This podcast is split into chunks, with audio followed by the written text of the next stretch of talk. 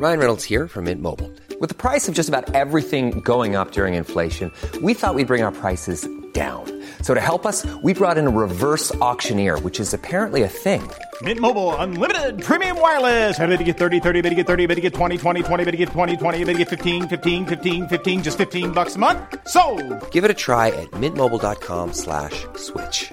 $45 upfront for three months plus taxes and fees. Promo for new customers for limited time. Unlimited more than 40 gigabytes per month. Slows. Full terms at mintmobile.com.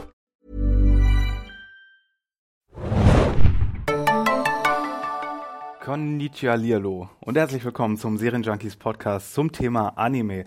Ich bin der Mario und an meiner Seite sitzt wieder Tim. Hallo Tim. Hallo. Wir reden heute über die Sommerseason 2018, also die ganze Armada von Animes, die jetzt auf uns zugekommen ist in den letzten paar Monaten, seit Anfang Juli, glaube ich. Wir haben uns die letzten paar Wochen Zeit genommen, in alle mal reinzuschnuppern und wir sagen euch heute wieder, was davon am lohnenswertesten war, wo ihr das gucken könnt hier in Deutschland was unser Eindruck ist. Fangen aber wie immer so ein bisschen mit Vorgeplänkel an zum Thema Anime allgemein. Da gab es vielleicht wieder ein paar News. Die waren vielleicht ganz interessant. ähm, fangen wir doch mal an mit, äh, wenn ihr ein Netflix-Abo habt, solltet ihr vielleicht mal auf den Film Flavors of Youth achten, der seit dem 4. August dort zu finden ist. Der ist nämlich aus dem Studio, das euch Your Name gebracht hat, diesen super Anime-Riesen-Kino-Hit-Film. Den hast du ja auch gesehen. Den habe ich auch gesehen, gefiel mir sehr, sehr gut. großer Crowdpleaser. Und Flavors of Youth, das ist so eine Koproduktion mit einem chinesischen Studio und das ist ein Anthologiefilm, bestehend aus drei Segmenten, aus drei verschiedenen chinesischen Städten. Sieht sehr fein aus. Schaut einfach mal rein, falls ihr sowieso ein äh, Netflix-Abo habt. Was der Herrn Makoto Shinkai angeht, der den Your Name-Film gemacht hat als Ja. Regisseur, der hat in der Zwischenzeit tatsächlich auch ein neues Projekt angekündigt. Allerdings gibt es dazu noch null Infos. Er hat einfach nur gesagt, ja, ich mache was für nächstes Jahr. Ja, er ist bekannt genug, dass das es schon reicht anzukündigen, dass er was Neues hat mittlerweile. Nach, nach dem Mega-Hit-Film, äh, die Zahlen haben wir ja beim letzten Mal genannt, äh, haben auf jeden Fall da alle zugehört, glaube ich, äh, als er anfing, da zu sagen. Ja, wer, definitiv. Genau, wer auch einen neuen Film hat im Kino, ist ja gerade in Japan zumindest, ist ja äh, mein Liebling Mamoru Hosoda. Mhm. Der hat diesen Film äh, Mirai no Mirai, also Mirai aus der Zukunft. Ähm, weil Mirai heißt, ist gleichzeitig Name und heißt auch Zukunft. Und Ha, ich wusste, so dass es Zukunft heißt, Ja, dass es sehr ein Name gut. ist, das wusste ich nicht. Tim schnappt hier immer mehr auf. Ja, so ein bisschen, äh, Ähm, ja, und, und der hat äh, diesen Film halt in den Kinos, in den japanischen gerade. Bin ich natürlich sehr darauf gespannt, wo der hier landet und wann der hier rauskommt. Es geht natürlich wieder irgendwie um Kindheit und Beziehung zum Älterwerden und Coming of Age und all diese und Familie und all diese Sachen, die äh, Mamoru Hosoda immer gerne einbaut in seine Animes, anders als Shinkai, der ja immer eher so romantische Liebe behandelt zwischen zwei Personen. ja, gerade Coming of Age ist in dem Zusammenhang wirklich zeitlos, kann man ja sagen. Von daher wird das, wird es ein Thema sein, das immer aktuell ist. Ja, es wird ja auch in Anime immer gerne genommen, ne? Ja, weil so Fall. junge Charaktere.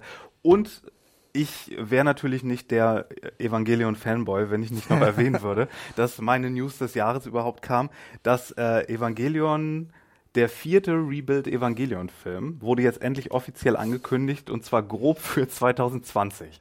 Immerhin, es ist ja schon wesentlich Immerhin, konkreter als es kommt irgendwann. Ja, er ist seit Zukunft. letzten November, glaube ich, in Produktion. Hideaki Anno, der Regisseur, hat ja ein bisschen Pause gemacht, um den Godzilla-Film zu machen. ja, genau. zwischendurch, weil ihm das mit seinem Eva so ein bisschen viel wurde nach drei Filmen und kann man auch verstehen, es ist ja irgendwie auch ein schwieriges äh, Thema, das ihn immer sehr mitnimmt. Der ist ja auch ein sehr persönlicher Filmemacher und hier muss mich Tim irgendwann auch stoppen, weil ich, ich darf nicht anfangen, über Evangelion zu referieren. Eine Zwischenfrage hätte ich noch, bevor ich dich irgendwann mal bremsen muss, ist, ähm, können wir denn noch viele kleine Teaser erwarten? Ist, ist, ist er ein Mensch, der sehr gerne anteasert bis dahin? Na, den ersten Teaser, den wir jetzt hatten, da sehen wir nur einen der Roboter, der da so ein bisschen rumtanzt in der Luft mit so einer neuen Gear. Finde ich persönlich sehr langweilig. Ich finde ja eher diese obskuren Teaser gut. Zum Beispiel zum letzten Film haben sie irgend so ein Datum genannt äh, und eine Location in Tokio und dann sind da alle Fans hingepilgert und dann haben sie einen Teaser, der nur aus Pianomusik und so Lichtbildern bestand, an eine Wand projiziert. Und das war der Okay. Teaser für Evangelion Q, also den, den dritten Film. Auf sowas warte ich dann noch, aber das lässt vielleicht noch so ein bisschen auf sich warten. Was aber vor allen Dingen interessant ist, ist, dass 2020, das ist fünf Jahre nachdem der Film eigentlich kommen sollte, die Rebuild, äh, Reboot-Filmreihe läuft ja seit 2007. 2012 war der letzte Film schon. Ist ein klein Das bisschen der, her, das ist ja. schon bannig her. Das ist wirklich eine ganze, eine ganze Weile. Und äh, ja, dieses Filmprojekt lief dann doch eine ganze Weile länger, als es hätte, hätte sollen. Aber ich bin sehr gespannt, weil ich glaube, nach dem nach dem Godzilla, nachdem er damit so eine gute Erfahrung gemacht hat, Ja. ist er irgendwie so ein bisschen mental besser drauf. Und das wirkt sich immer so sehr auf seine Filme aus. Wenn die Fans nicht mehr ganz so getrollt mit so ein paar äh, Gegenretourkutschen gegen die Kritiken, die es gab. Ja, er ist halt ein sehr sensibler Filmemacher, aber ich glaube, ich könnte mir fast vorstellen, die Welt geht zwar unter, aber auf so eine positive Weise. Okay, davor, okay, ja. so ein bisschen, so ein bisschen Vielleicht, netter und weniger fucked up als in End of Evangelion zum Beispiel. Aber so, genug, genug Evangelion. Ich habe versprochen, äh, wir reden nicht nur über Evangelion. Wobei, ähm, Tim hatte schon angedeutet, er macht jetzt vielleicht auch mal einen Durchlauf, Ja, bevor das der ist Film was, kommt. was ich frage. Gib- Soll, äh, würdest du gerade bei der komplexen Materie noch einen Rewatch Ich- empfehlen, auch für die, die es schon kennen? ich, ich, ich mache vielleicht auch noch mal mit. Von daher, ähm, Gut, ja, dann weiß ich ja schon, an wen ich mich wenden kann, wenn ich nochmal, wenn ich dann, äh, genau. Traum, dürfen. Träumchen wäre natürlich ein Rewatch-Podcast, aber das kriegen wir hier nicht durchgedrückt. vielleicht nicht ganz, aber. Ja, allerdings, aber äh, wo wir gerade von Kino sprechen, Mhm. habe ich auch wieder so ein paar neue Termine für die Anime Night bekommen. Und Ja. zwar kommen ja hier ab und zu auch immer Anime-Filme ins Kinos. Und da geht es hier Ende August schon weiter mit Black Butler. Ich glaube, da handelt es sich auch um einen Kinofilm. Ja, die Lesie läuft ja schon äh, seit einer geraumen Zeit. Im September kommt dann ein besonderes Schmankerl für Fans vom Studio Ghibli. Da läuft nämlich Mary and the Witch's Flower, was vor, aus dem neuen Studio Pinoc ist. Und zwar sind das Leute, die früher im Studio Ghibli gearbeitet haben und jetzt ein neues Studio gegründet haben. Und der Film, wenn ihr den Trailer mal gesehen habt, den gibt's auch bei uns auf der Seite, sieht sehr nach Studio Ghibli aus. Also sehr nach den Miyazaki-Filmen, besonders auch so Kikis kleiner Lieferservice oder Das wandelnde Schloss. Wenn ihr diese Art von Film vermisst und nicht noch warten wollt, bis der nächste Miyazaki kommt, der ja ein bisschen auf sich warten lässt, dann schaut da auf jeden Fall mal rein. 19, äh, 16.09. ist das. Dann, wie wir schon letztes Mal erwähnt haben, am 25.09. und 30.10. kommen diese beiden Filme von Yuasa, dem Regisseur von Devilman die Ja. so ein bisschen speziell aussehen. Da freue ich mich ja am meisten drauf. Und am 25.10. wurde dann noch Mutter Fukas angekündigt. Ich glaube, das soll so ein bisschen, ja, ich, ich weiß nicht, wie man das aussprechen soll genau. Das ist aber von diesen Leuten, die diese Anime-Filme machen, wie auch äh, Tekken King Creed, die so Ja. ein bisschen eher nach amerikanischer Street Art aussehen. Und der lief hier, glaube ich, schon mal, zumindest in Berlin. Aber genau, schaut da einfach mal oder googelt Anime Night, äh, dann, dann habt ihr da auch die Übersicht. Wir schreiben das auch nochmal unten unter dem Podcast. Ja, gibt auf jeden Fall einiges zu sehen. Genau. Ähm, von den Kommentaren her hat Julischka uns letztes Mal geschrieben, dass sie sich dank unseres ersten Podcasts äh, Place Further the, äh, Than the Universe angesehen hat Oh, ja, und der das sehr schön. mochte. Und Eluet, unser Stammkommentator, hat beim letzten Mal noch äh, ganz viel wieder geschrieben, aber vor allen Dingen einen Titel erwähnt, den ich letztes Mal nochmal kommentieren wollte, und zwar die Wahlkinder Ja. der, der Anime, den, der ja bei Netflix war, wo ich auch so eine riesenlobende Pilot-Review geschrieben hatte zu Beginn. Und das aber, muss ich sagen, einer der Animes ist, der so gefallen ist. Also ich habe lange nicht erlebt, dass ein Anime so stark anfing, auch visuell, und dann Ja. sowohl storymäßig als auch animationstechnisch in der zweiten Hälfte so auseinanderfällt. Das ging mir ehrlich gesagt auch so. Toller Artstil, erstmal Ja. gewowt und die ersten fünf Folgen waren, waren sehr spannend auch und Mhm. dann baute es leider noch eine, eine richtige Portion ab Ja. gegen Ende. Und dann endet es noch nicht mal auf einem Ende, sondern auf einem Cliffhanger. voll- völlig, aber auch nicht ja. mal ein richtiger Cliffhanger, sondern einfach nur, ja, es wird hier irgendwie weitergehen. Es ist also Ja. sehr schade, weil die, gerade die Animation hatte mich so ein bisschen an meinen Lieblings-Miyazaki Nausicaa aus dem Tal der Winde erinnert. Mhm. Und da hatte ich mich so schön zu Hause gefühlt in diesem Sandmeer, in diesem postapokalyptischen. Und dann ging das so gegen die Wand. Also, leider einfach auch so Storylines gehabt, die dann einfach völlig nebenher liefen. Da war ein, ja, es war ein Bösewicht, der, der in, in, einer, in einer fernen Stadt äh, dann sein, gegen die Politik und seinen, seinen bösen Plan irgendwie im Hintergrund durchziehen wollte, aber das führte nirgendwo hin. Das, der, der kam zweimal drin vor. Hat aber nicht ein einziges Mal wirklich Kontakt mit den Charakteren gehabt und dann lief so, so solche Dinger liefen dann völlig vorbei und das dem haben sie gerne Ende, ich glaube die zehnte Folge fast komplett gewidmet oder die elfte und dann habe ich mich einfach gefragt, warum, wenn ihr mit dem gar nichts machen wollt jetzt am Ende der Season. Jetzt kriege ich Tim hier noch zum Ranten. Ja, Ähm, sorry, es, nee, ist, aber ich, ich, es hat mir auch so gefallen, dass es mich dann doch echt enttäuscht hat Ja. am Ende. Und es tat mir halt so ein bisschen leid, deswegen wollte ich es nur noch mal erwähnen, weil von Ja. mir diese lobende Pilot-Review nur auf der Seite ist und ich danach keinen Folgetext oder sonst was mehr hatte. Und letztes Mal hätte ich es schon erwähnt und jetzt äh, hatte ich zumindest noch den Grund, weil einer von euch kommentiert hat. Wenn es euch gefallen hat, hey cool, dann bekommt ihr wahrscheinlich sicher auch noch äh, weitere Folgen davon. Es ist auch kein Aber- totaler Reinfall gewesen, Nein, aber es es baut leider für den gewesen. sehr starken Anfang der, sehr deutlich ab. Ja. So, Ja. genug Vorgeplänkel. Ähm, wir fangen an mit der Anime Sommer Season 2018 und mit unseren persönlichen beiden Highlights, würde ich sagen. Tim fängt diesmal an und zwar, was hast du für uns? Bei mir ist es ähm, zumindest gleichwertig mit einer anderen Sache oder zwei anderen Sachen. Angulmore, Record of Mongol Invasion. Oder der Mongolen-Anime, wie wir ihn immer genannt Der haben. Mongolen-Anime, Weil ja. Der Titel ist so ein bisschen doof, finde ich, weil Angol Moir Hört sich französisch an, so ein bisschen. Ist fast. es, ist es auch. Und zwar äh, sagt mir hier die, äh, die Infoseite, dass Ah. es sich auf Prophezeiungen von Nostradamus bezieht, der damit angeblich Genghis Khan vorausgesagt hat. Ja, das erwähnen sie auch einmal in einem der frühen Intros kurz, dass das äh, der Fall ist. Hm. Also, Historien-Anime, erzähl mal. Genau, ja. Und äh, zwar, wer, wer sich mit der Mongolen, mit der Invasion der Mongolen nicht ganz so auskennt, es dreht sich um die ähm, mongolische Invasion Japans im Jahr 1274. Und zwar ähm, geht es darum, um den, den ersten Kontakt mit ihnen quasi auf der Insel Tsushima. Ja, das ist zwischen Korea und Kyushu, der kleinen Insel im Südwesten. Ja, was, was interessanterweise wirklich auch ein Thema ist, das jetzt auch in Videospielen aufkommt. Da gibt es auch Ghosts of Tsushima jetzt, was bald rauskommt, was eine ähnliche Thematik aufkommt. Also die Mongolen, die die Japaner angegriffen haben, ist, ist ein großes Thema für, für Japan noch. Zumindest momentan lebt es wieder auf. Und ja, äh, es geht, es dreht sich um äh, die besagte Invasion und zwar um eine Gruppe von äh, Exilanten. Und zwar ähm, spezifisch um einen General. Ähm, schlag mich, wenn ich es nicht richtig ausspreche. Koichi äh, Jinzaburo. Kuchi Jinzaburo, Kuchi genau. Das ist, Jinzaburo, ja, ja. das ist ein, ein ganz großartiger Halunkenname auch irgendwie. Und der war ja, wenn ich mich recht erinnere, der ist jetzt Gefangener ja. am Anfang der Story, war aber früher beim Kamakura Shogunat irgendwie ein hohes Tier. Ein ganz, ganz großer General, der äh, Kriege gedreht hat und äh, ein sehr, sehr hohes Tier war, aber jetzt ins Exil geschickt wurde für eine Tat, für die nicht näher erwähnt wird. Es muss was Gravierendes sein, für das er eigentlich exekutiert werden sollte. Aber stattdessen wurde ein bisschen was gedreht anscheinend, so dass er auf die Insel geschickt wird, damit die dort eine etwas äh, bessere Verteidigung haben. Aber warte mal, er war am Anfang der Story ja auf einem Gefangenenboot, wo er Genau. irgendwie so eine Eskorte war. Ganz genau. Aber, aber äh, kommen sie nicht zufällig auf die Insel, als sie dann schiffbrüchig werden?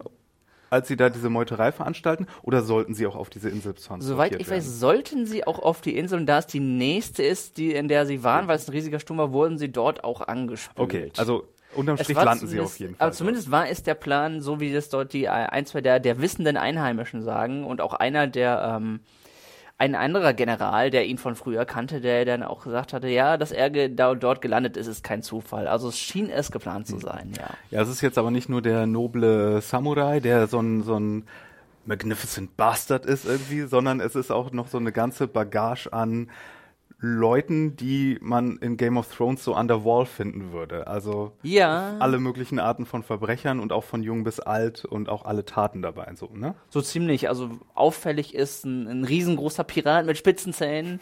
Den, der, der, die beiden kennen sich zumindest vom Namen her und der auch, ähm, wie man sich schon denken kann, gerade was, was Größe und Stämmigkeit angeht, in einem Kampf äh, vom äh, großen Nutzen sein würde. Aber so richtig Lust äh, haben sie natürlich alle nicht. Sie sind ins Exil geschickt worden und dann werden, kriegen sie dort, sobald sie da, ähm, dort werden sie dann direkt in Empfang genommen.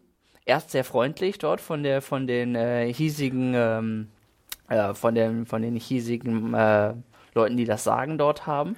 Ja, wobei, wobei Prinzessin Teruhi, Ja. die, die, die hat ja so ein bisschen so eine Fassade am Laufen, ne? Die macht ja nach außen hin sehr, äh, sehr hoheitlich und sehr So, und ihr werdet uns jetzt schön helfen. Ja. Und wenn sie dann aber wieder in ihre Kemenate geht, dann sie so, oh, ist das aber stressig und aufreibend alles. Ist auch nicht so ihr Ding. Sie ist vorher, man hört so ein paar innere Monologe, in denen sie sehr unsicher ist und auch danach. Und äh, sie trägt das aber sehr, sehr äh, bedeutsam und kräftig vor. So, so, sie kann sich für diese Zeit wohl zusammenreißen, aber ist auch nicht ganz so überzeugt, weil sie auch um die, wohl um die Gefahr weiß und auch genauso ahnt, dass so ein paar Leute, auch wenn sie noch so viel Kampferfahrung haben, dass die eine sehr, sehr große Aufgabe vor sich haben.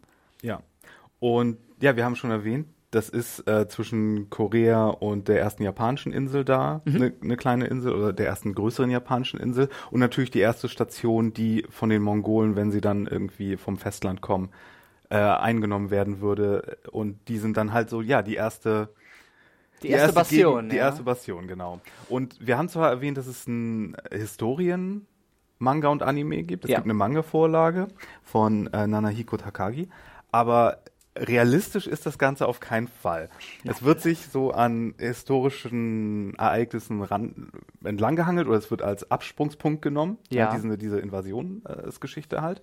Ähm, die übrigens zweimal passiert ist. Äh, das Kamakura-Shogunat musste sich damals gegen zwei Mongolen-Invasionen Genau, 1274 und dann nochmal 1281. 1281 waren sie eine Ecke besser vorbereitet. Unsere Story, die 1274 spielt, ist natürlich die, äh, die bei dem die, die ein paar Leute gegen eine riesige Überzahl ankommen Ja. müssen und wirklich da extrem die Underdogs sind. Ja, und wir haben hier dann natürlich, was die Kämpfe angeht und die Leute, wie du hast diesen starken mit den spitzen Zähnen erwähnt, diesen Ja. Piraten, äh, da sind dann so kampfmäßig schon so ein paar Sachen drin, die nicht so ganz realistisch sind und auch äh, später kommen dann so Leute mit so komischen Masken, die leuchten. Ja, es ist nicht An- 100 es pro akkurat, es nimmt sich so ein bisschen ähm, auch, es nimmt sich, ich würde das mal als Heldenfreiheit bezeichnen. Die Oh ja. Gruppe sind Helden und die sterben halt etwas schwieriger als eine Gruppe von äh, No-Names. Allerdings muss ich sagen, es, es, es, es bleibt aber recht realistisch, was, was, was Kampf und alles angeht. Es ist nicht so, dass es extrem übertrieben oder mit magischen Kräften, also was, was man von Anime sonst kennen könnte. So ist es nicht, aber es ist natürlich auch nicht völlig realistisch. Was man sagen kann, auch es ist ähm, gut Action betont, immer mal wieder. Es gibt viel Kampfpausen und Kampf letzten Endes und so ein bisschen Taktieren, Verrat, Duelle, Taktik, Ansprachen. Es ist eigentlich alles da, was in so einem Action- und Kriegsanime, äh, ähm, was man sich da in, in so etwas vorstellen kann. Also wer letzte Season Fan war von Golden Kamuy. Golden Kamui, genau. Ja. Dann der sollte hier vielleicht mal reinschauen, weil das ist auch so dieses, dieses Abenteuer-Säbelrassel. Genre. Definitiv, ja. Und was, was, was man auch erwähnen würde, ist, äh, sollte es vielleicht auch, was einem auch sehr, sehr schnell auffällt, dass es sich optisch ein bisschen von den restlichen Animes Ja, abhebt. und zwar nicht nur, weil die Animation eigentlich sehr smooth und cool ist, Ja. sondern wegen eines Kniffes, der vielleicht ein bisschen kontrovers aufgefasst er wird sehr könnte. ausgereizt, das Ja. ist das Ding. Und zwar, Äh, dort ist ein ähm, Papierfilter, liegt über allem, Ja. was, was dort gezeigt wird. ihr habt so einen Filter, der so ein bisschen das vergilbt und nach altem, äh, altem so Papyrus Leicht, leicht aussehen. gewellten, Ja. vergilbten Papier aussieht. Was ja. Mhm. ganz okay aussieht bei Standbildern, aber wir haben da schon mal drüber gesprochen. Sobald du so diese, diese Swipes hast, diese Kamerafahrten in Anführungszeichen, merkst du halt, dass das ein statischer Filter ist, der einfach nur rübergeklatscht Genau, das merkst wurde. du, wenn, wenn, sie, wenn sie eine Landschaft haben, Ja. die gedreht wird. Wenn, wenn sich Figuren bewegen, geht das, aber wenn, wenn eine statische Landschaft durch eine Kamerabewegung äh, sich dreht, merkt man sehr, dass dieser Filter sehr stark über allem hängt. Genau. Ähm, es ist ein Stilmittel, was den von anderen Animes abhebt. Äh, Ich finde es grundsätzlich gut. Es wird nur, wie gesagt, ein wenig ausgereizt, aber nun ja, das, das gehört dazu. Also Im Grunde finde ich es aber als ein schönes Stilmittel letzten Endes. Ja. Mich hat's dann auch durch diese Halunkenbande, die dann sozusagen in diese, diese Heldenposition rücken muss, auch so an so alte Samurai-Filme erwähnt und Ja. äh, so, so, so Stereotype wie Yojimbo, an die wird, wird, wird man erinnert. Die wissen schon genau, was sie machen und es ist eigentlich sehr, ja, hat ein klein bisschen so vom ähm, so so auch so ein Einstich vom Berserk vielleicht. Es ist, ist recht gewalttätig, muss ich Ja. sagen. Also die, Kriegsszenen werden recht schonungslos dargestellt. Ohne extrem over the top zu sein, aber es geht da schon ganz gut zur Sache. ja, Also es ist schon ein Action-Anime auch. definitiv, ja. Ja. ja, und viele historische Anspielungen, wenn ihr so geschichtsbewandert oder Geschichtsfans seid, dann habt ihr da auch viel aufzulesen oder japanische Mythologie. Ich erinnere mich an eine lustige Szene aus der ersten Folge. Wo der Pirat dann irgendwie so sagt, oh, wir gehen hier auf diese Insel wie, Ja. wie äh, Momotaro und dann sagt er, das ist Oshiro-Taro. Und das sind dann so zwei, zwei japanische Legenden, die er dann vermischt hat. Bei den meisten würde uns uns dann wahrscheinlich ein großes äh, Fragezeichen übersehen. Aber, aber umso Ja. schöner ist, dass man sich vielleicht auch ein bisschen zusätzlich anlesen kann, wenn man Genau. sich dafür interessiert. Genau, wenn es einen interessiert, kann man das dann ja alles mal googeln. Und diese ganzen historischen Sachen sind ja auch nicht uninteressant.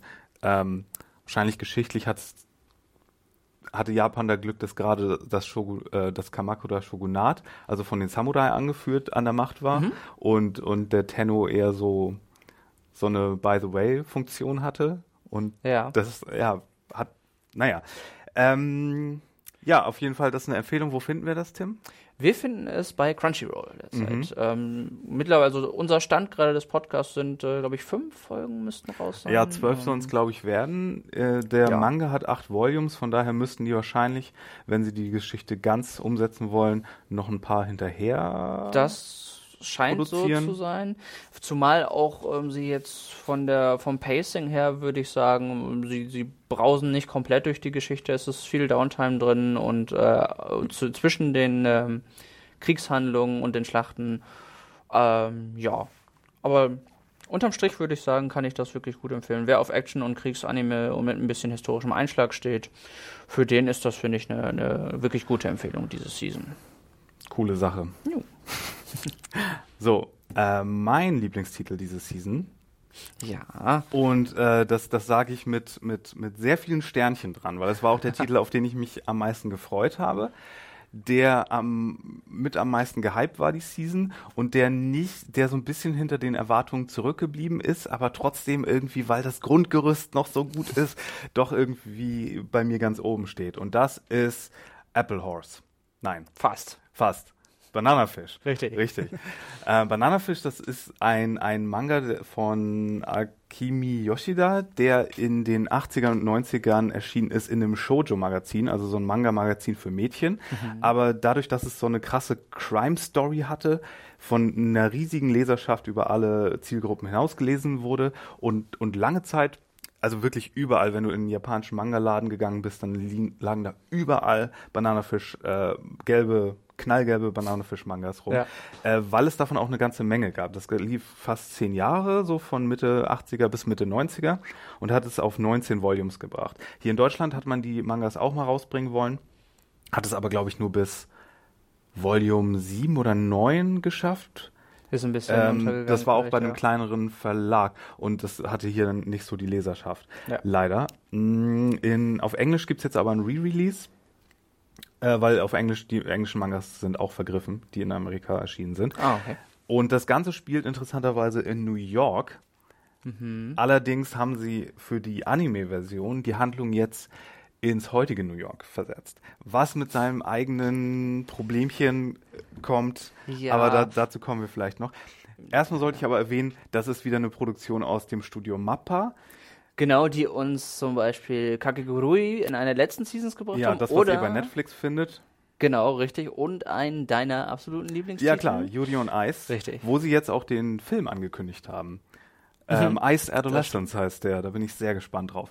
Auf jeden Fall, ja genau, Bananafisch fängt an im, in, im, in so einer Kriegssituation, wo so ein amerikanischer Soldat äh, anfängt durchzudrehen und vorher die mysteriösen Worte Bananafisch sagt. So, die Handlung setzt dann aber Jahre später ein. Jetzt ist hier der Irakkrieg gewesen in der neuen Version. Ein paar Jahre später äh, sind wir in New York, wo der jüngere Bruder von diesem Soldaten, der so durchgedreht ist, der heißt Ash Links, der übertrieben coolste Name. Äsche! Ja. Ash Links, genau. Und der ist so ein, der, der führt so eine Gruppe von, von äh, kleinkriminellen Jugendlichen ja, an. so eine kriminelle Bande. So der ist so ja. der Chef, obwohl er erst 17 Jahre alt ist. Aber ich meine, Ash, der ist so, so ein bisschen typisch Shoujo-Anime-Charakter, auch so der, der allerschönste. Oh ja, Er das- ist, das wird sehr Er ist der, er ist der allercleverste, stellt sich dann raus, sehr belesen und intelligent. Ja. Und sowieso kann er super gut schießen und er ist Alles eigentlich ein, ein, ein wunderschönes Menschenkind vor dem Herrn. Man sieht so oft, wie er auch sein, sein, seinen Kopf so nach oben geneigt hört, dem Motto, bewundert mich und das tun sie tatsächlich Ja, auch. es gibt sehr viele Beauty-Shots von ihm. Und sie haben seinen Look so ein bisschen aktualisiert. Er sieht so ein bisschen mehr aus wie der russische Yuri in Yuri on Ice, Mhm. falls ihr euch daran äh, orientieren wollt. Früher hatte er eher so, ein, so, ein, so eine Frisur, die eher so ein bisschen so ein, so ein Pony hatte vor, vorne und hinten lang. Da ist es nicht mehr zeitgemäß. Das ist überhaupt ja. nicht mehr zeitgemäß. äh, nee, ist aber okay, das sieht natürlich super aus. Was anderes erwarten wir von Mappa ja schon fast gar nicht mehr. Äh, und die Regisseurin Hiroko Utsumi, die hat vorher an K-On! gearbeitet und Free. Das ist halt dieser Musikanime und dieser Schwimmer-Anime, wo es gerade auch eine dritte Staffel, dritte? Ich glaube, auf ja, jeden Fall Free, eine neue Free Staffel. läuft auch dieses Ja. Äh, ja, genau. Und äh, er ist halt da in New York auf den Straßen New Yorks unterwegs und ihm begegnen diese Worte wieder, Bananafisch. Denn Mhm. seitdem, also sein Bruder ist nach diesem Amoklauf nicht gestorben, sondern der ist ähm, so ein bisschen äh, neben der Spur mental und Ja. sitzt auch im Rollstuhl und der kümmert sich um ihn. Und eines Tages stirbt so ein, so ein Gangster in seinen Arm und der sagt auch dieses Wort Bananafisch und hinterlässt ihm noch Ja. so eine kleine Ampulle mit so einem Zeug, was eine komische Droge ist. Und über diese Droge findet Ash dann heraus, dass wohl dieses Bananaschiss- Bananafisch-Business irgendwas mit dem Gangsterboss Papadino zu tun hat. Für den er, ja, ich weiß nicht, ob er für, für ihn arbeitet, aber der Ja. ist schon sein, sein Über, die übergeordnete Instanz, die das Sagen in Richtig. seinem Viertel hat. Der ist so der große Gangsterboss, Ja. der Ash seit er klein ist unter seinen Fittichen hat und ihn auch lange so als Lustboy gehalten hat und wie sich später herausstellt auch so Kinderpornoring-Sachen veranstaltet hat. Ja, es wird extrem dramatisch. Stoff, Also ja. hier wird wirklich wie im Shoujo-Manga und in diesen ganzen tragischen Boys Love-Geschichten wird hier wirklich auf so krass dramatische Sachen gesetzt. Und hier werden auch ein paar mehr Schockmomente, muss ich sagen, Ja. eingebaut als jetzt im Manga das der Fall ist, aber es ist hier eine so, ich sag mal, Nikita-verwandte Geschichte, so Hm. dreckiges 80er Jahre Crime-Drama, Das beschreibt's gut. äh, ja. dass du, ja, es ist ein bisschen gewollt teilweise und ein bisschen wirklich sehr, sehr hart, also wenn wir dann Obwohl ich sagen muss, es wiegt nicht ganz so schwer wie das, was auf dem Bildschirm passiert teilweise. Was finde ich daran liegt, dass gerade Ash immer das Gefühl gibt, dass er alles unter Kontrolle hat und dass ihn alles gar nicht so stört. das stimmt, das und das stimmt. macht, finde ich, die Sache etwas leichter, als eigentlich die Thematik Ja. hergibt, muss ich es, sagen. es ist eine, es ist eine Räuberpistole mit so aber sehr dramatischen Plotpunkten, sagen wir mal so. Es gibt viel sexuelle Gewalt hier drin. Ja. Ähm, nicht nur, wenn sie, äh, wenn später Folgen im Gefängnis spielen und dann natürlich sowieso von vorne bis hinten nur äh, links und rechts Vergewaltigungsdrohungen äh, sind, Ja. sondern dann wird schon ganz von vorne mit angefangen, weil äh, alle Gangster, mit denen sich, oder die Hälfte der Gangster, mit denen sich Ash anlegt, die haben auch mal was für ihn übrig gehabt und ja, sowieso sind die wollen ja, ihm alle an die Hose. ja, wirklich, alle sind in also. ihn verliebt oder zumindest scharf auf ihn. Und äh, ja, er ist aber nur die erste Hälfte dieses äh, Gespanns, weil ähm, ein er ist die eine Hälfte des berühmten Pärchens, das aus Ash und Eiji besteht, weil Ash ist natürlich Amerikaner mit Mhm. seinen blonden Haaren und, und all sowas, obwohl natürlich hier alle Japanisch sprechen. Ähm, Ja, aber es stimmt. kommt äh, ein junger Japaner, der ein bisschen älter ist als er, aber jünger aussieht, namens Ja. Eiji nach Amerika und will über so einen anderen Gangster eine Story machen. Über, unter anderem über seine Gang Ja. auch zu unter anderem. Er hatte, er hatte, er hat an einem Tag ein Interview mit ihm, Richtig. Um, um ihn. Und da wird er dann voll reingesogen in Genau, dieses, äh, in dieses äh, Verschwörungsnetz und in diese, diese Bandenkriminalität. Und äh, ja, er ist dann so ein bisschen verzaubert, natürlich auch wie alle von Ash. Und Ash fängt dann aber auch an, ihn zu respektieren, ob, obwohl er eher so ein Reservierter ist, Ja. der aber auch einiges drauf hat. Er ist Stabhochspringer, was, was Da war ich sehr von was, überrascht. ja. was sie, was sie in einer Situation dann rettet. Und äh, ja, nee, das ist, ähm, wie ihr schon merkt, ist es eine sehr verflochtene, sehr involvierte Crime-Story und das ist und mit ganz tollen Charakteren eigentlich. Und Ja. davon lebt das auch. Also, und deswegen ja, weiß ich nicht, sehe ich da auch über andere Sachen hinweg, wie zum Beispiel, dass ich den Soundtrack sehr langweilig finde. Das Opening Mhm. Ja. ist nicht so schön, wie ich es mir gewünscht hätte für, für diesen Anime speziell. Äh, äh, inszeniert ist es okay. Die Kampfsachen sind auch okay. Es Das sieht muss ich, ich natürlich finde, die, die Kampfszenen sind äh, ehrlich gesagt sa- äh, sehr schön dynamisch ge gemacht. Also es gibt eine Schlägerei in der Bar, die ist wirklich, also die hat mir sehr gut Ja. gefallen. Die war Die ist ja schön gleich in der ersten Folge. Genau, von der Regie her wirklich schön choreografiert und sieht auch dynamisch von den Animationen Mhm. aus. Also das ist wirklich gelungen gewesen. Ich mag auch das neue Charakterdesign, wo es halt so ein bisschen hapert für mich ist, äh, oder was ich am meisten lamentiere, ist, dass sie es wirklich von den 80ern genommen haben in die 90er. Eiji, mit Eiji haben sie immer noch ein bisschen mehr Spaß, der darf immer mal noch so ein bisschen verrückte Klamotten anziehen. Aber Mhm. Ja. so und generell da gibt's- Stimmt, das ist mir jetzt in einer der neuen Folgen auch noch und es gibt noch ja. so einen anderen Charakter, der eigentlich so ein bisschen mehr so nach 80er Jahre Neon-Punk aussieht. Aber eigentlich wäre es besser gewesen, wenn sie es im 80er Jahre New York gelassen haben, Ja. weil sie nämlich auch ständig Anspielungen darauf machen, wie gefährlich es an gewissen Ecken in New York ist. Und dann denkst du dir so, nee, Eigentlich, eigentlich nicht nee, sorry, ja. du kannst nach Chinatown ruhig gehen in New York Ja, es wird, es wird betont, wie gefährlich Chinatown ist. Ist Chinatown wirklich, also es haben auch alle Handys, es ist nicht so, dass man sich Ja. irgendwie ver, ähm, verwirrt ist, dass es tatsächlich noch irgendwie früher spielen könnte. Nein, also es ist definitiv in der Neuzeit. Und ich glaube, in Chinatown kann man mittlerweile Fuß setzen, ohne dass äh, das wirklich gefährlich wird. Aber ja, es wird, ein bisschen, es bedient sich ein bisschen vom alten Flair und es versucht es in die Neuzeit hineinzuziehen. Das funktioniert manchmal nur bedingt. Ja, und äh, wo ich gerade gesagt habe, Nikita, äh, der Nikita-Anime, an den ich auch denken musste, oder quasi Nikita-Anime, äh, der heißt äh, Kite. Das ist so eine, ich glaube, OVA-Film gewesen. Der ist nochmal eine ganze Spur härter, aber da gibt es halt auch um so eine ähm, Sexarbeiterin slash Profikillerin, die sich dann auch gegen ihren Gangsterboss sozusagen emanzipiert im Lauf der Handlung. Ja. Und das ist hier auch sehr ähnlich, ne? Also, Also es gibt, äh, es, es hat wirklich so ein paar, paar Sachen. Ja. Mich erinnert auch dieses, dieses Rache an dem Ma Mafia-Typen, der ihn die, der sein Leben lang gepeinigt hat, erinnert mich auch so einen kleinen Tacken an 91 Days. Das war auch so eine Mhm. äh, Mafia-Geschichte, so, so ein bisschen auch daran, auch wenn es jetzt nicht extrem viel gemeinsam hat, aber es hat so einen kleinen Schuss davon ich zum weiß, Beispiel auch. Und ja, es ist auf jeden Fall aber, aber eine, eine schöne Mischung, eine schöne Genre-Mischung und gerade wer, wer so ein bisschen auf diese, diese Gangster-Rache-Geschichten führt, ist es, äh, der wird sich da sehr schnell zu Hause Ja, fühlen. und vor allen Dingen, wenn ihr auch diesen, diesen äh, Ship-Aspekt mögt, der ja im Shoujo-Manga gerne dazukommt, äh, der ja in Yuri on Ice jetzt auch zwischen Yuri und Victor zum Beispiel war, Mhm. dann, dann ist das so eine coole Mischung aus einer wirklich wirklich tollen, spannenden, interessanten Geschichte auf der Crime-Ebene mit dann diesen farbenfrohen Charakteren, die dann sich auch gegenseitig so ein bisschen annähern und ähm, links und rechts auch ganz interessante Figuren irgendwie noch von denen flankiert werden. Also das findet ihr übrigens bei Amazon. Hm, genau, was viele ja. gar nicht auf dem Schirm haben. Wir hatten auch ähm, noch einen äh, Kommentar von Dairosh 82 neulich, der auch meinte, ähm, dass er gar nicht so auf dem Schirm hatte, dass es bei Amazon ja Sachen gibt. Die kommunizieren das auch sehr schlecht, muss man dazu sagen. man findet sie auch nicht Ja. gut. Ich hatte Also, neulich erst einen Artikel über die ganzen Online-Anbieter, Video-on-Demand-Anbieter für Animes in Deutschland. Den verlinke ich auch nochmal hier unter dem Podcast. Und Amazon hat ja, das haben wir auch schon oft einmal erwähnt, mit unter anderem mit Fuji TV diesen Deal.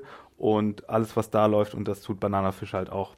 Eben, und dadurch da kommen immer mal wieder wirklich, äh, wirkliche Perlen zu Amazon und die, was wirklich schade wäre, wenn man die tatsächlich verpassen würde. Also, Mhm. Und die auch im Simulcast durchaus dann laufen. Da wird dann pro äh, Woche jeweils eine neue Folge aufgestockt. Genau, Äh, das wird, das wird wirklich gemacht. muss man nur speziell wirklich nachsuchen, weil Amazon erzählt es euch nicht, wenn ihr nicht direkt danach guckt. Aber jetzt wisst ihr es zum Glück. Also Genau. Mhm. Bananafisch äh, ist definitiv einer der, der besten Animes Ja. diese Season. Und äh, Bin ich auch sehr gespannt, wie das läuft und wie, ob sie die Story komprimieren irgendwann oder ob sie das einfach weiter und weiter laufen lassen, weil die erste Staffel hat jetzt erstmal 24 Folgen und ich bin gespannt, wie sie das mit der Story machen, weil 19 Bände ist eine ganz schöne Ansage. ja, es wird also dann auf jeden Fall noch in die nächste Season mit reinlaufen, dann, damit Mhm. sie das stemmen können. Ja, also so einen gewissen Bass hat es auf jeden Fall.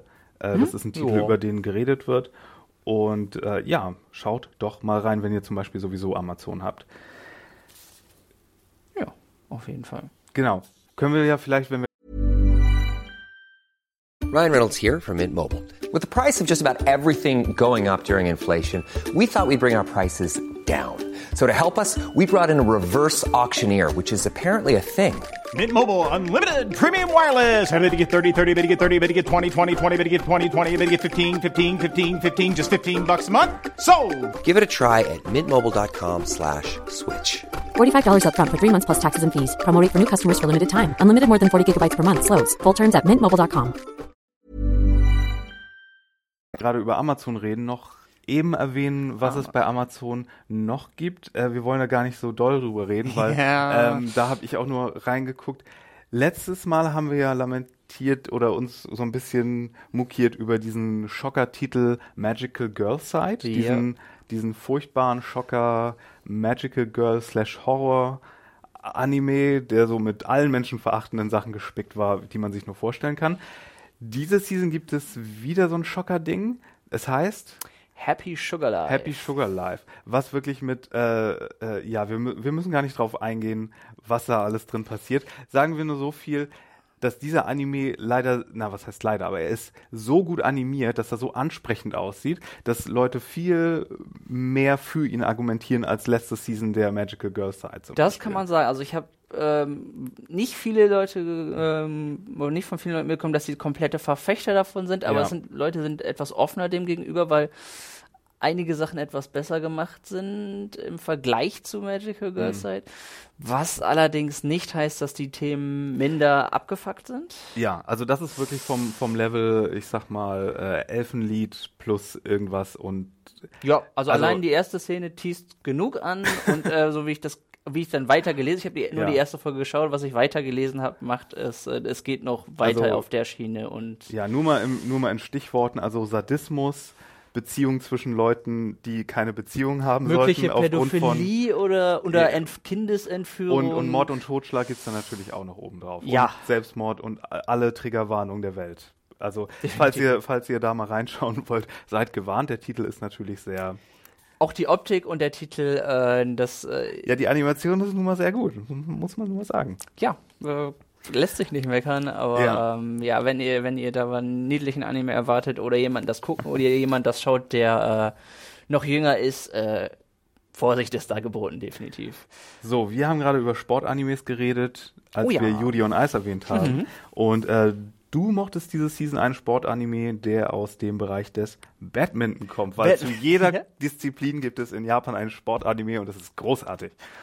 Hundertprozentig. Ich muss sagen, ich, ich, wenn man mich vorher gefragt hätte, das, wie stehst du zu Sportanimes, ist das was, was dich reinreißen könnte, hätte ich gesagt, eigentlich weiß ich nicht. Und Badminton? Pff, ja, habe ich früher mal ein bisschen gespielt, ist eine nette Sportart, aber ich weiß nicht so recht.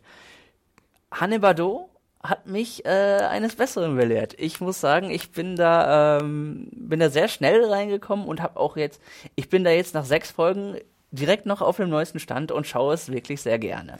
Ja, ja, das ging mir ja nicht anders mit Eiskunstlauf und Angeln. Sport, Eiskunstlauf und Sportangeln.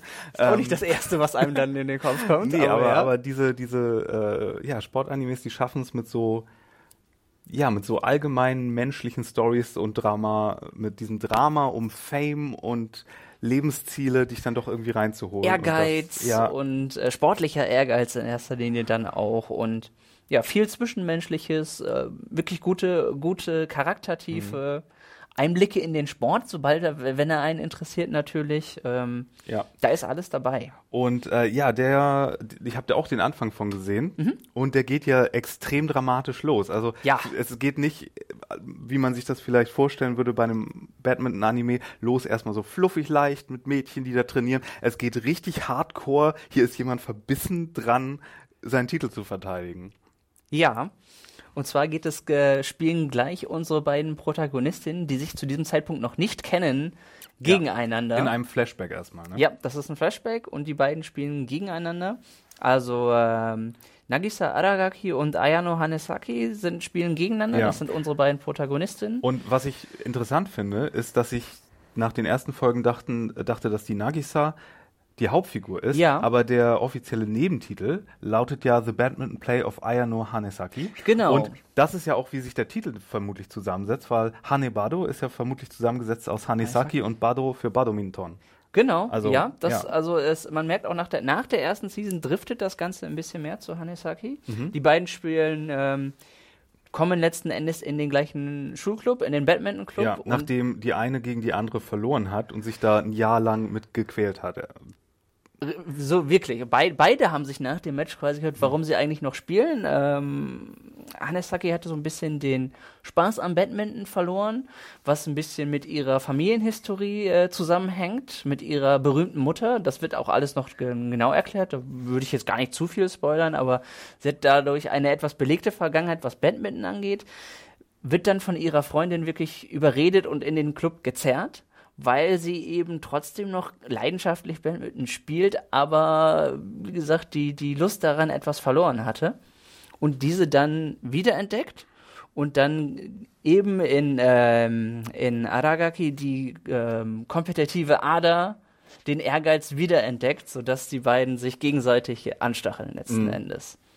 Ja, das fun funktioniert ja auch in Sportanimes oft ganz gut, wenn die Leute da so ein Gegenstück haben, Ja. an dem sie sich dann sozusagen äh, gegenseitig hochschaukeln und die Ambitionen entweder wiederentdecken oder entfachen oder, oder auf, die, auf, die, auf die Spitze treiben. Ganz genau, und das spiegelt sich auch in der Spielweise der beiden wieder. Während die eine äh, sehr gut in den, äh, in den Smashs ist, also in Schmetterschlägen, ist die andere unglaublich gut darin, Bälle wiederzugeben. Egal wie, egal wo sie hinkommen, die bringt die Leute eher zur Verzweiflung, weil egal wo sie hinschlagen, der Ball kommt immer wieder zurück. Ehrlich gesagt, muss ich sagen, ich kenne das auch aus Sportarten und ich kenne auch solche Gegner und das ist extrem nervenzerrend, weil die, wenn die einen zu Fehlern zwingen, ist es, ist es sehr extrem psychologisch dann. Und darauf geht der, geht der äh, Anime auch sehr viel ein. Auf, wir hören viel innere Monologe während der Spiele auch. Und äh, diese Sportpsychologie, die, die haben sie sehr gut aufgegriffen, muss ich sagen. Und speziell, wenn man ein wenig weiter schaut, gerade jetzt äh, in der Hälfte der Season fängt eigentlich das große Turnier an, die, die großen ähm, die großen Meisterschaften. Und da wird auch etwas intensiver in äh, die Spiele selbst getaucht. Und ich dachte, ich war mir am Anfang nicht sicher, wie dynamisch kann man Badminton rüberbringen. Ja, Aber ich muss sagen, das funktioniert wirklich gut. Also in dem Turnier, muss ich sagen, bin ich sehr, sehr dran gewesen. An, an den Spielständen und, und an den einzelnen Matches. Es ist schon, äh, es zieht einen in den Bann und ich freue mich wirklich gerade jetzt speziell nach der ersten Turnierfolge auf die weiteren, muss ich sagen. Immer, immer am Federball. Das Spiel ist nie vorüber. Ja, äh, sehr schön. Ja, Sportanimes bin ich ja auch, äh, habe ich ja auch eine 180-Grad-Drehung gemacht. Da war ich ja seit Mila dann irgendwie sehr desinteressiert und habe dann aber auch einige entdeckt, wo ich dachte so, wow, das ist ja ganz schön kann gut. einen sehr überraschen. Und ich muss sagen, Hanebado hat wirklich durchweg ein ähm, gutes Animationsniveau. Also ich Mhm. fand es optisch sehr, sehr schön. Das ist eigentlich auch aus dem Studio Leiden Films, wo auch Ja. unser Lieblings-Comedy-Anime dieser Season herkommt. Aso, Asobi Asobase, Ja, äh, über den wir gleich mal noch mal kurz reden können. das werden wir. Er hat aber auch so, die haben aber auch so Action- und, und, und Genre-Titel, so wie Legend of Arslan kommt daher. ah, ja. oder, oder mein Lieblings-Riesenroboter-Titel Schwarzes Markten. Ah, ja. Zackig Deutsch klingt Zack, das. zack ja. ich Deutsch. Genau. Äh, Ja. Hanebado zu finden auch bei Crunchyroll. Richtig. Ähm, Ähm, Gibt es noch irgendwen? Wir, wir wollen ja unsere Liebe hier gleichmäßig verteilen. Ähm, bei Anime on Demand.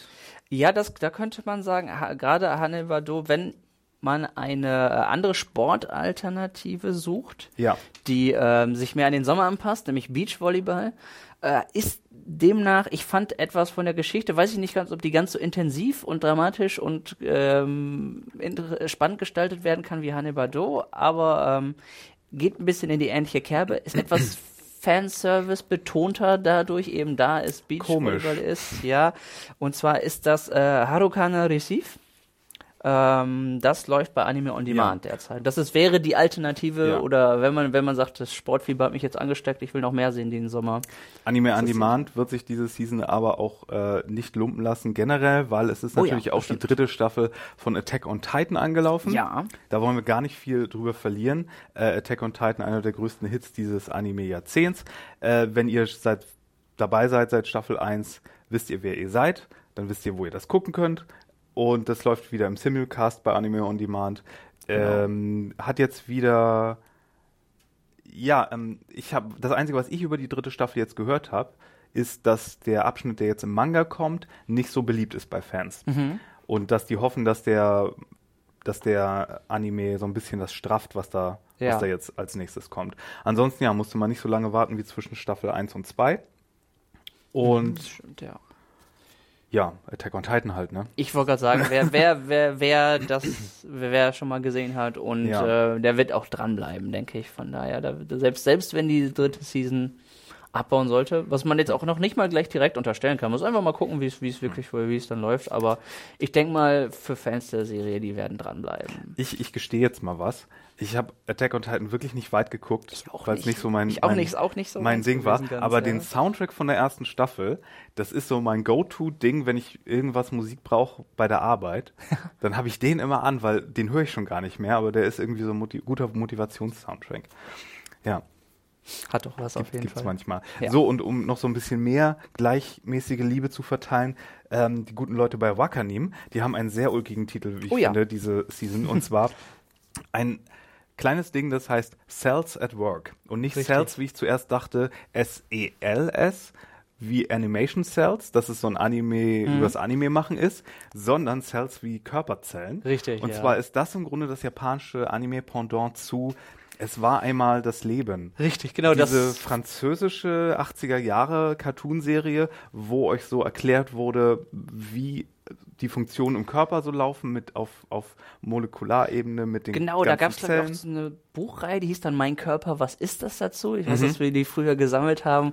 Und das, ja, das erklärt, es erklärt anhand eines Animes ordentlich Action den Körper. Ja, und mit sehr viel Humor und Augenzwinkern. Ja, definitiv. Während ihr bei, bei einmal das Leben diese kleinen roten, knubbeligen äh, Typen hatten, die mit diesen äh, Sauerstoffbläschen rumgelaufen sind im Körper und die so durch die Venen transportiert haben, habt ihr hier so ein kleines Anime Postbotenmädchen, das in einer roten Uniform rumläuft und halt so Pakete Eine sehr niedliche, verpeilte rote, rotes Ja. Blutkörperchen. Und es, es ist sehr viel selbstreferenzieller Humor, wenn es dann darum geht, so, oh fuck, es gibt ja ganz schön viele von uns hier und ähm, ob sich Leute mal wiedersehen, die dann was Dramatisches erlebt haben. Es Ja. geht dann wirklich darum, dass dann halt so typische Anime-Monster irgendwie reinkommen und das sind dann natürlich immer so Bakterien, Bakterien, Viren, Viren genau, ja. und dann wird auch immer erklärt so, was das ist und wie sich dann so ein weißes Blutkörperchen, das sind dann so die heldenhaften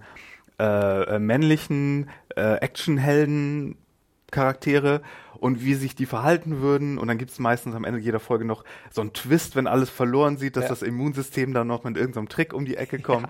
Und es ist so Edutainment, Infotainment ähm, in, in, in Gestalt eines Action-Animes. Und das ist so schön gaga, dass ich es einfach nur irgendwie. Also wer, wer, wenn die weißen Blutkörperchen wie mit, mit einem Killerblick und ihrem Messer auf die, auf die Viren hochsetzen, die dann am Ende, Realismusfrage, mit Blut bedeckt Mit, sind. ja, wie funktioniert ich weiß es nicht.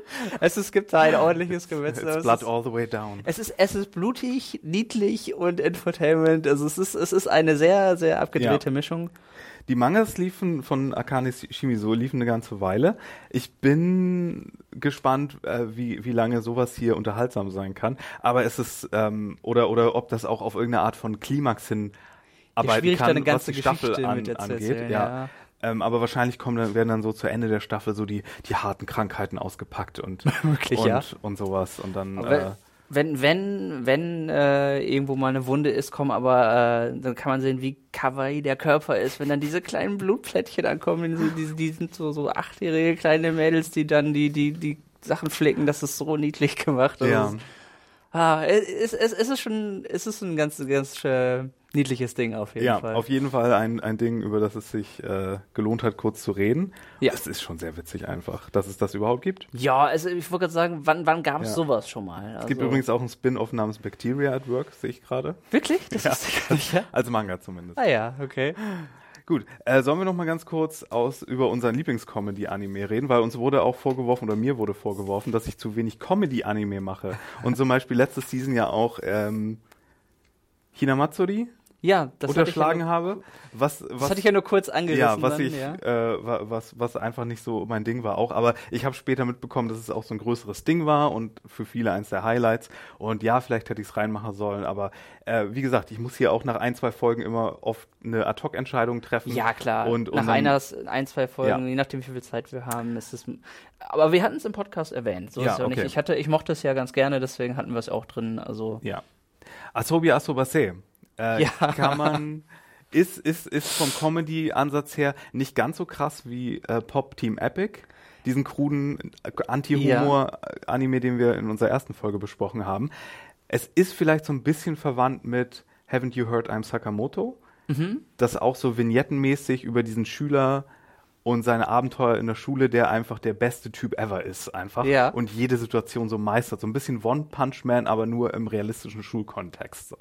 Und ähm, Asobi Asobase geht um drei Mädchen, die einen Spielclub gründen wollen. Aber Spielclub nicht im Sinne von äh, jetzt Brettspiele oder Gesellschaftsspiele, sondern ähm, ähm, Asobu ist so das Gegenteil von Arbeiten, von Hataraku im Japanischen. Das kann auch so rumhängen oder Freizeit verbringen Zeit totschlagen ist das bei denen so ein bisschen, was Ja, die da machen. also, auch, also ja? so ein Nichtstour-Club eigentlich mehr oder Ja. weniger, wo man dann vielleicht so kleine Spiele wie Junkin Pon, also die japanische Version von Stein, Papier, Schere macht, mit, Ja, all, seinen, mit all seinen Quirks.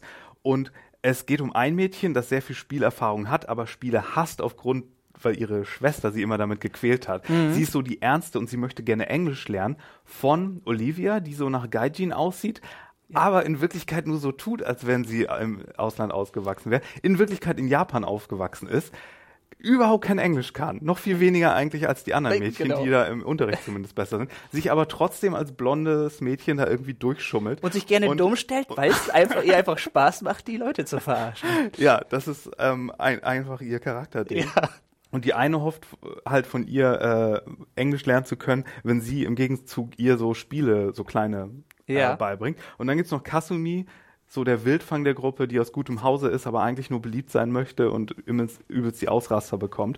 Und dann habt ihr so pro Folge so kleine Kapitel, die wirklich nirgendwo hinführen. Das sind Na, einfach nur so am- amüsante kleine Versatzstücke mit Szenen, die amüsant sind und immer in sehr krude Animationen abdriften. Und das kriegt mich ja immer. Ja, ne? Das ist ja genau mein Humor, wenn die Animation dann so komplett vom Rad dreht und du dann nur so zwei Striche mit einem Kreis hast und äh, das sehr hässlich Sie aussieht. auf scheuen sich nicht, den Mädels hässliche Fratzen zu verpassen, Ja. wenn es äh, wenn's dann darum geht. Und es wird äh, angenehm abgedreht. Also es ist, äh, sie nehmen meistens alltägliche Themen, eben wie so ein Schere, Stein, Papierspiel, was dann sehr schnell bei denen, bei denen eskaliert. Oder äh, sie holen sich ein Swim, so, so, so, so ein kleines Planschbecken und das da läuft dann das Wasser unter der Tür, dann kommt der Direktor und fragt, was es ist, ja, und dann eskaliert das Ganze. Ja. Und dann auch viele komische, so random Parodie-Sachen, wie zum Beispiel Detective Conan? Conan, Ja, war in genau. der ersten F- in- Folge oder in der zweiten äh, mit dabei. Und da, da wird's dann schon so ein bisschen Pop-Team Epic Random. Es wird, äh, also das wird, es wird, es wird dann noch extrem. Ich glaube, es ist die dritte oder vierte Folge. Denn Hanako hat einen Butler, Natürlich.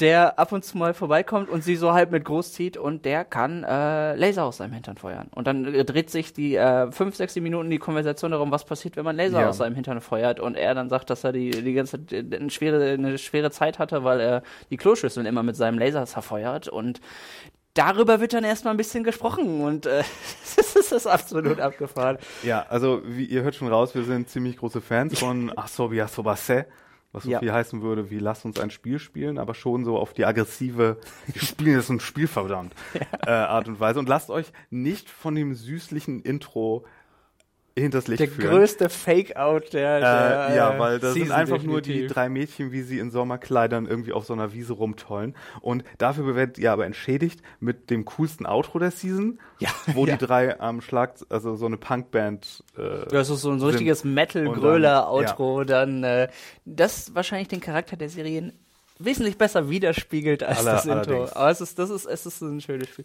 Ist übrigens von dem Studio, das wohl vertraut ist mit äh, abgefahrenem Material, das äh, zum Beispiel Assassination Classroom oder auch die Danganronpa gemacht hat. Äh, ja, der, der von Assassination Classroom ist auch äh, von dem gleichen Regisseur, Ah, von ja. Suzukawa. Der hat übrigens auch, äh, der hat, der hat ganz schön viel gemacht und auch viel Verschiedenes. Der hat den Persona 4 Anime gemacht, Mhm. auch zum Beispiel.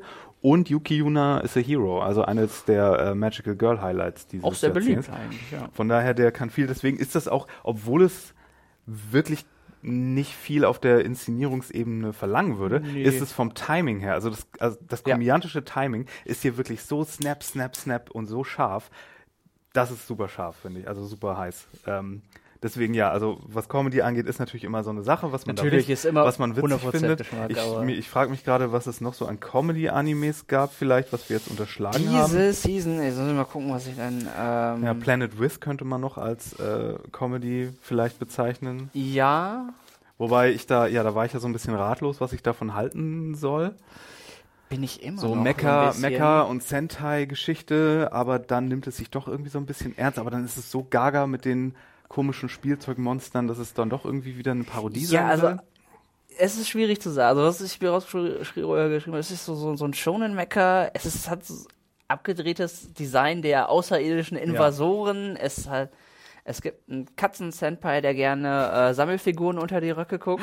Das ist noch das Witzigste, dass da einfach der, die außerirdische Mentorfigur Ja. Einfach so eine krude gezeichnete Katze mit Riesenkopf ist. Die auch immer nur, die macht immer nur ein, weiß, ist das ein Geräusch, sagt sie was, ist auf jeden Fall, äh, sagt Ja. immer nur eine Sache und kann und die wird natürlich von, äh, von einem, einer Maid-Assistentin vertreten. ja, Natürlich. die interpretiert natürlich. dann auch immer für ihn äh, und dann übersetzt, was er, was er gerade sagt, dem Helden, äh, ja, es ist von Satoshi Mizukami, ähm, der für verrückte und emotionale Mangas auch wohl bekannt ist. Mhm.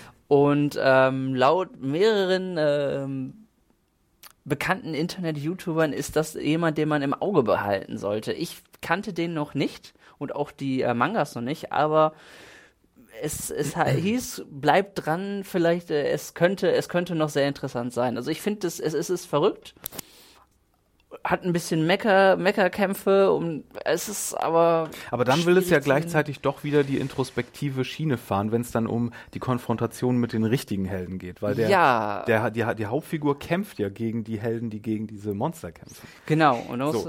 Und da wird es dann wieder so sehr, ähm, ja, sehr, so ein bisschen verkopft und so ein bisschen Mhm. Meta und so ein bisschen, äh, ja, will es dann wieder so ein bisschen clever sein alles. Ähm, und das erinnerte mich zum Beispiel auch in Kombination mit den Monstern an einen Manga, der heißt ähm, Kami-sama Toyu Torini, Mhm. also As the Gods Will. ja, Kami äh, heißt Gott, das ist in meinem Vokabular mittlerweile aufgehalten. Sehr gut. Ähm, und den hat äh, Takashi Miike mal verfilmt. Ah ja, ähm, okay. Und da Der kommen halt auch so Monster vor, so Invasoren, die aussehen wie so klassische japanische Spielzeuge oder so eine Maneki Neko oder so ein Daruma, äh, Mhm. Ja, das sind wo man die Augen ausmalen muss oder, oder so Holzpüppchen. Und äh, ja, das hatte dann aber eher so ein bisschen so ein, so ein, äh, na wie heißt es denn? Wo die alle sterben und nacheinander. Jetzt komme ich, es ist hier schon zu warm, dass ich nicht auf diesen einfachen Titel komme, verdammt. Also, oh, wenn alle, wenn alle sterben, da gibt es einige von. Nein, der eine berühmte, wo äh, was ein Roman war und dann mit Takashi Miike, der äh, äh, Äh, Takashi oh. Kitano, der Film. Ah, och, ich bin auch gebrochen. Gott, ist das peinlich. Ja. Ja, wir kommen gleich drauf. ja. Du weißt, was ich meine. Ich, ich weiß, was du meinst. Battle Royale, verdammt. Ach, ja, ja, ja, ja. Okay, Gott, Battle Royale. Leute, ist das heiß hier. Eigentlich einer meiner, meiner, äh, gehört zu den meiner Top 10 meiner Lieblingsfilme und ich kam Ja. gar nicht drauf. Ich glaube, es, äh, äh, nur für, für Info, es ist unglaublich heiß hier heute drin.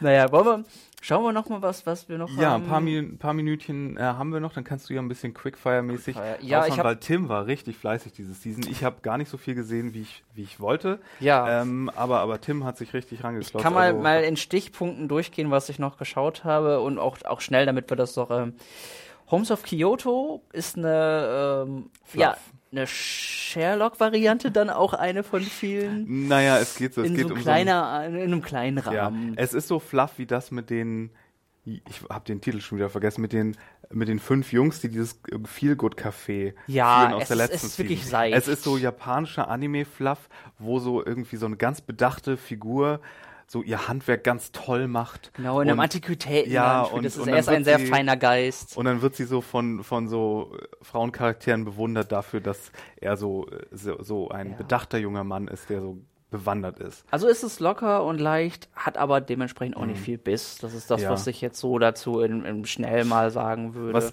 ähnlich äh, konsequenzlos ist, was ich noch gesehen hatte, war dieses ähm, We Rent Shikimori, hieß das, glaube ich, wo, was auch in so einem Verleihshop spielt, wo diese einzelnen Gegenstände aber schon so zu Gottheiten geworden sind.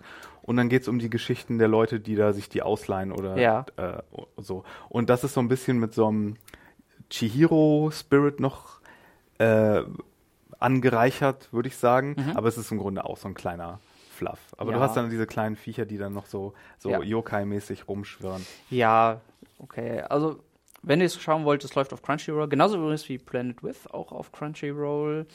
Dann habe ich noch Jonas Geisterhaus, läuft auf Wakanim und Ami, Anime on Demand, ist eine astreine, edgy Comedy, äh, sehr viel Boobs, ziemlich infantil. Da bin ich nicht äh, weit gekommen. Ich auch nicht. Also das, ähm, wem es gefällt, äh, es existiert. Ähm, dann haben wir noch äh, Angel of Death. Hat angeblich schon einen Abnehmer gefunden, ist aber noch nicht äh, raus. Äh, ist ein Horror-Anime, der auf einem Indie-RPG-Maker-Spiel basiert, das es auf Steam zum Beispiel gibt. Öha. Äh, Killer-Protagonist mit riesiger Sense trifft auf junges Mädchen, das sterben will. Beide sind in einem Gebäude eingeschlossen und äh, er tötet sie aber noch nicht, weil sie beiden zusammenarbeiten, um dort rauszukommen. Ich habe noch eine Folge gesehen, die fand ich etwas vorhersagbar. Ähm, von daher bisher nothing special. Vielleicht ist es gut, äh, wird's noch besser, aber war nicht hundertprozentig meins. Und dann haben wir noch äh, Review oder Revue, würde ich sagen. Revue ist wahrscheinlich französisch. Richtig. Revue Starlight. Revue Starlight. Den hatte ich auch noch ganz vergessen zu erwähnen. Genau. Den muss ich sagen, das war auch eins für mich eins der Highlight. Und zwar ist, ich war ja so ein bisschen traurig, dass es diese Season überhaupt kein Magical Girl Anime geht, wo Ja. ich ja, wo ich ja so für zuständig bin sonst.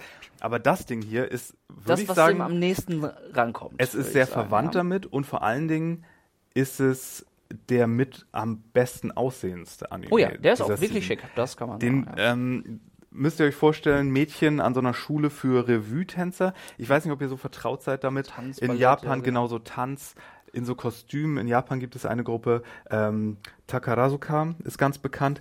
Das sind nur Frauen und die machen dann so Stücke auch wie zu Lady Oscar Mhm. oder auch zu so ähm, ja, berühmten Musicalstücken oder irgendwelche populären, ich glaube, die haben sogar so ein Ace Attorney-Ding mal gemacht. Alles mit Frauen und dann mit ganz viel Gesinge und, Ace und so. Attorney damit äh, getanzt würde ich mir Ja, auch, ja. Äh, das würde ich, das, das finde ich ja, Ja, sehr interessant. Aber halt sagen. ganz oft so mit so historischen und fluffigen Kostümen auch. Und, und darum geht das hier auch äh, sehr, und es wird sehr surreal. Also es geht so um Mhm. zwei Mädchen, die sich so ein bisschen verstritten haben, aber eigentlich ursprünglich mal den Traum hatten, zusammen auf der Bühne zu stehen, sind dann an so einer prestigereichen Schule und alles, was in ihr im Inneren vorgeht, arbeitet sich so ab an so surrealen Bühnenkompositionen, wo so, so ein Vorsprechen auf dieser Bühne zu so einem Megatrip wird, wo es dann auf einmal eine sprechende Giraffe gibt und wie das inszeniert ist, ist auch sehr abgefahren und es hatte mich sehr erinnert an vor allen Dingen den Utena-Film, Revolutionary Girl Utena.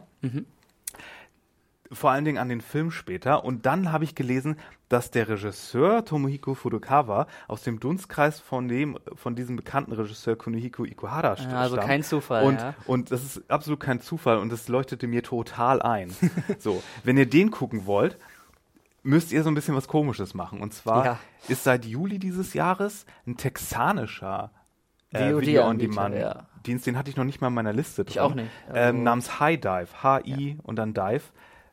Auch hier zur Verfügung. Also ihr könnt euch dort anmelden, obwohl das ja immer so ein Lizenzding ist in Amerika. Ja, es werden wahrscheinlich nicht alle Inhalte auch hier verfügbar Ja. sein, zwangsläufig. Und nicht zwangsläufig mit deutschen Untertiteln oder so. genau, das auf Aber jeden Fall. ihr könnt da komplett legal hingehen und zumindest diesen Titel auf jeden Fall gucken, weil der ist nirgendwo anders untergekommen. Ja, die haben einen Probemonat, ansonsten auch 5 Ja. Dollar im Monat.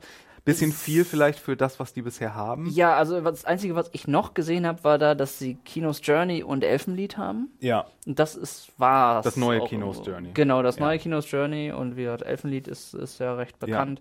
Äh, und, na, ja, wie gesagt, äh, Review Star. Ja, und Revue Starlight, also wenn ihr äh, Magical Girl vermisst diese Season oder irgendein Mädchen-Ensemble generell diese Season, dann ist das auf jeden Fall ähm, der Titel für euch. Und wie gesagt, sieht super aus, ist aus dem äh, Studio Kinema Citrus, wo auch dieses äh, Made in Abyss herkam, diese, Hm, dieser ja, sehr beliebte Anime von vor ein paar Season. Ganz anderer Zeichenstil, interessanterweise, ja. Ja, aber auch sehr, sehr gut animiert. Das also stimmt, da ja. kommen wirklich gute Sachen raus. Barakamon, einer meiner liebsten Slice of Life Animes, ist auch daher. Hm. Ja. Ja, also noch einen obskuren Video-on-Demand-Anbieter für euch. Ich glaube, ich glaube, ich bin dann auch durch. Ach so, erwähnen sollten wir vielleicht noch ganz kurz, falls euch Fuli Kuli was sagt, also FLCL. Das war Anfang der 2000er so einer der Vorzeige-Animes aus dem Studio Gainax, wo ja auch Evangelion herkam. Und da hatte vor kurzem oder vor einer Zeit überraschenderweise Tunan, äh, Toonami äh, von Adult Swim zwei weitere Seasons bestellt, weil ich weiß auch nicht, wie die darauf kamen, ob die sich die Verkaufszahlen in Amerika angeguckt haben. Auf jeden Fall gab es da jetzt Nachschub und es ist wieder Coming of Age mit sehr viel Psychologie, aber komplett überdrehter Genrekost obendrauf. Und mit einer neuen Nebenfigur. Hauptfigur ist dann aber wieder äh, die Haruko mit ihrer Vespa und ihrer mit ihrer äh, Bassgitarre, mit ihrer elektrischen. Und der Soundtrack ist auch wieder von der japanischen Rockband The Pillows.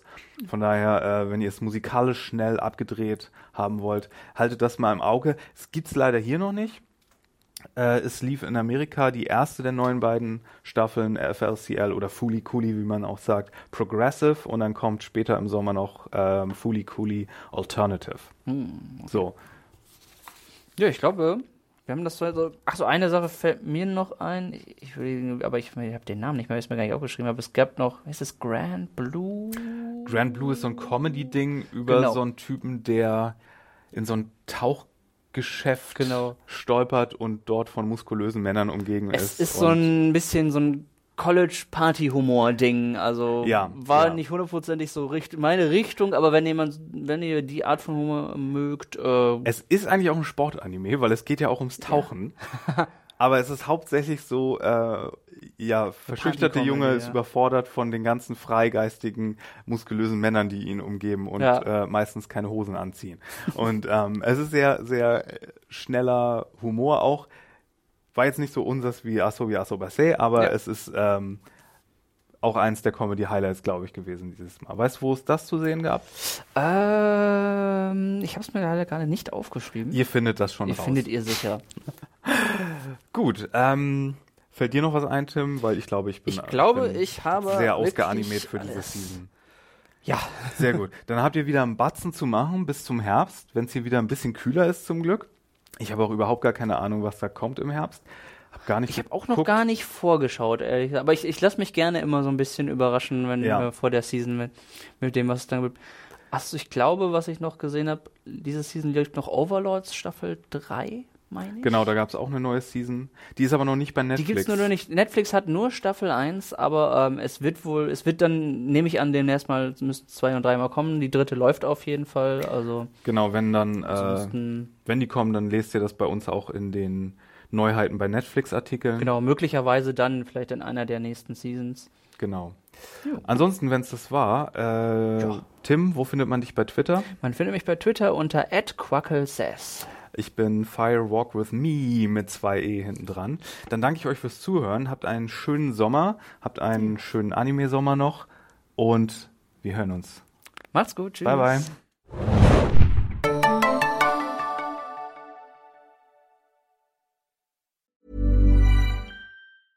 Mom deserves the best, and there's no better place to shop for Mother's Day than Whole Foods Market. They're your destination for unbeatable savings, from premium gifts to show-stopping flowers and irresistible desserts. Start by saving 33% with Prime on all body care and candles. Then get a 15-stem bunch of tulips for just $9.99 each with Prime. Round out Mom's menu with festive rosé, irresistible berry chantilly cake, and more special treats. Come celebrate Mother's Day at Whole Foods Market.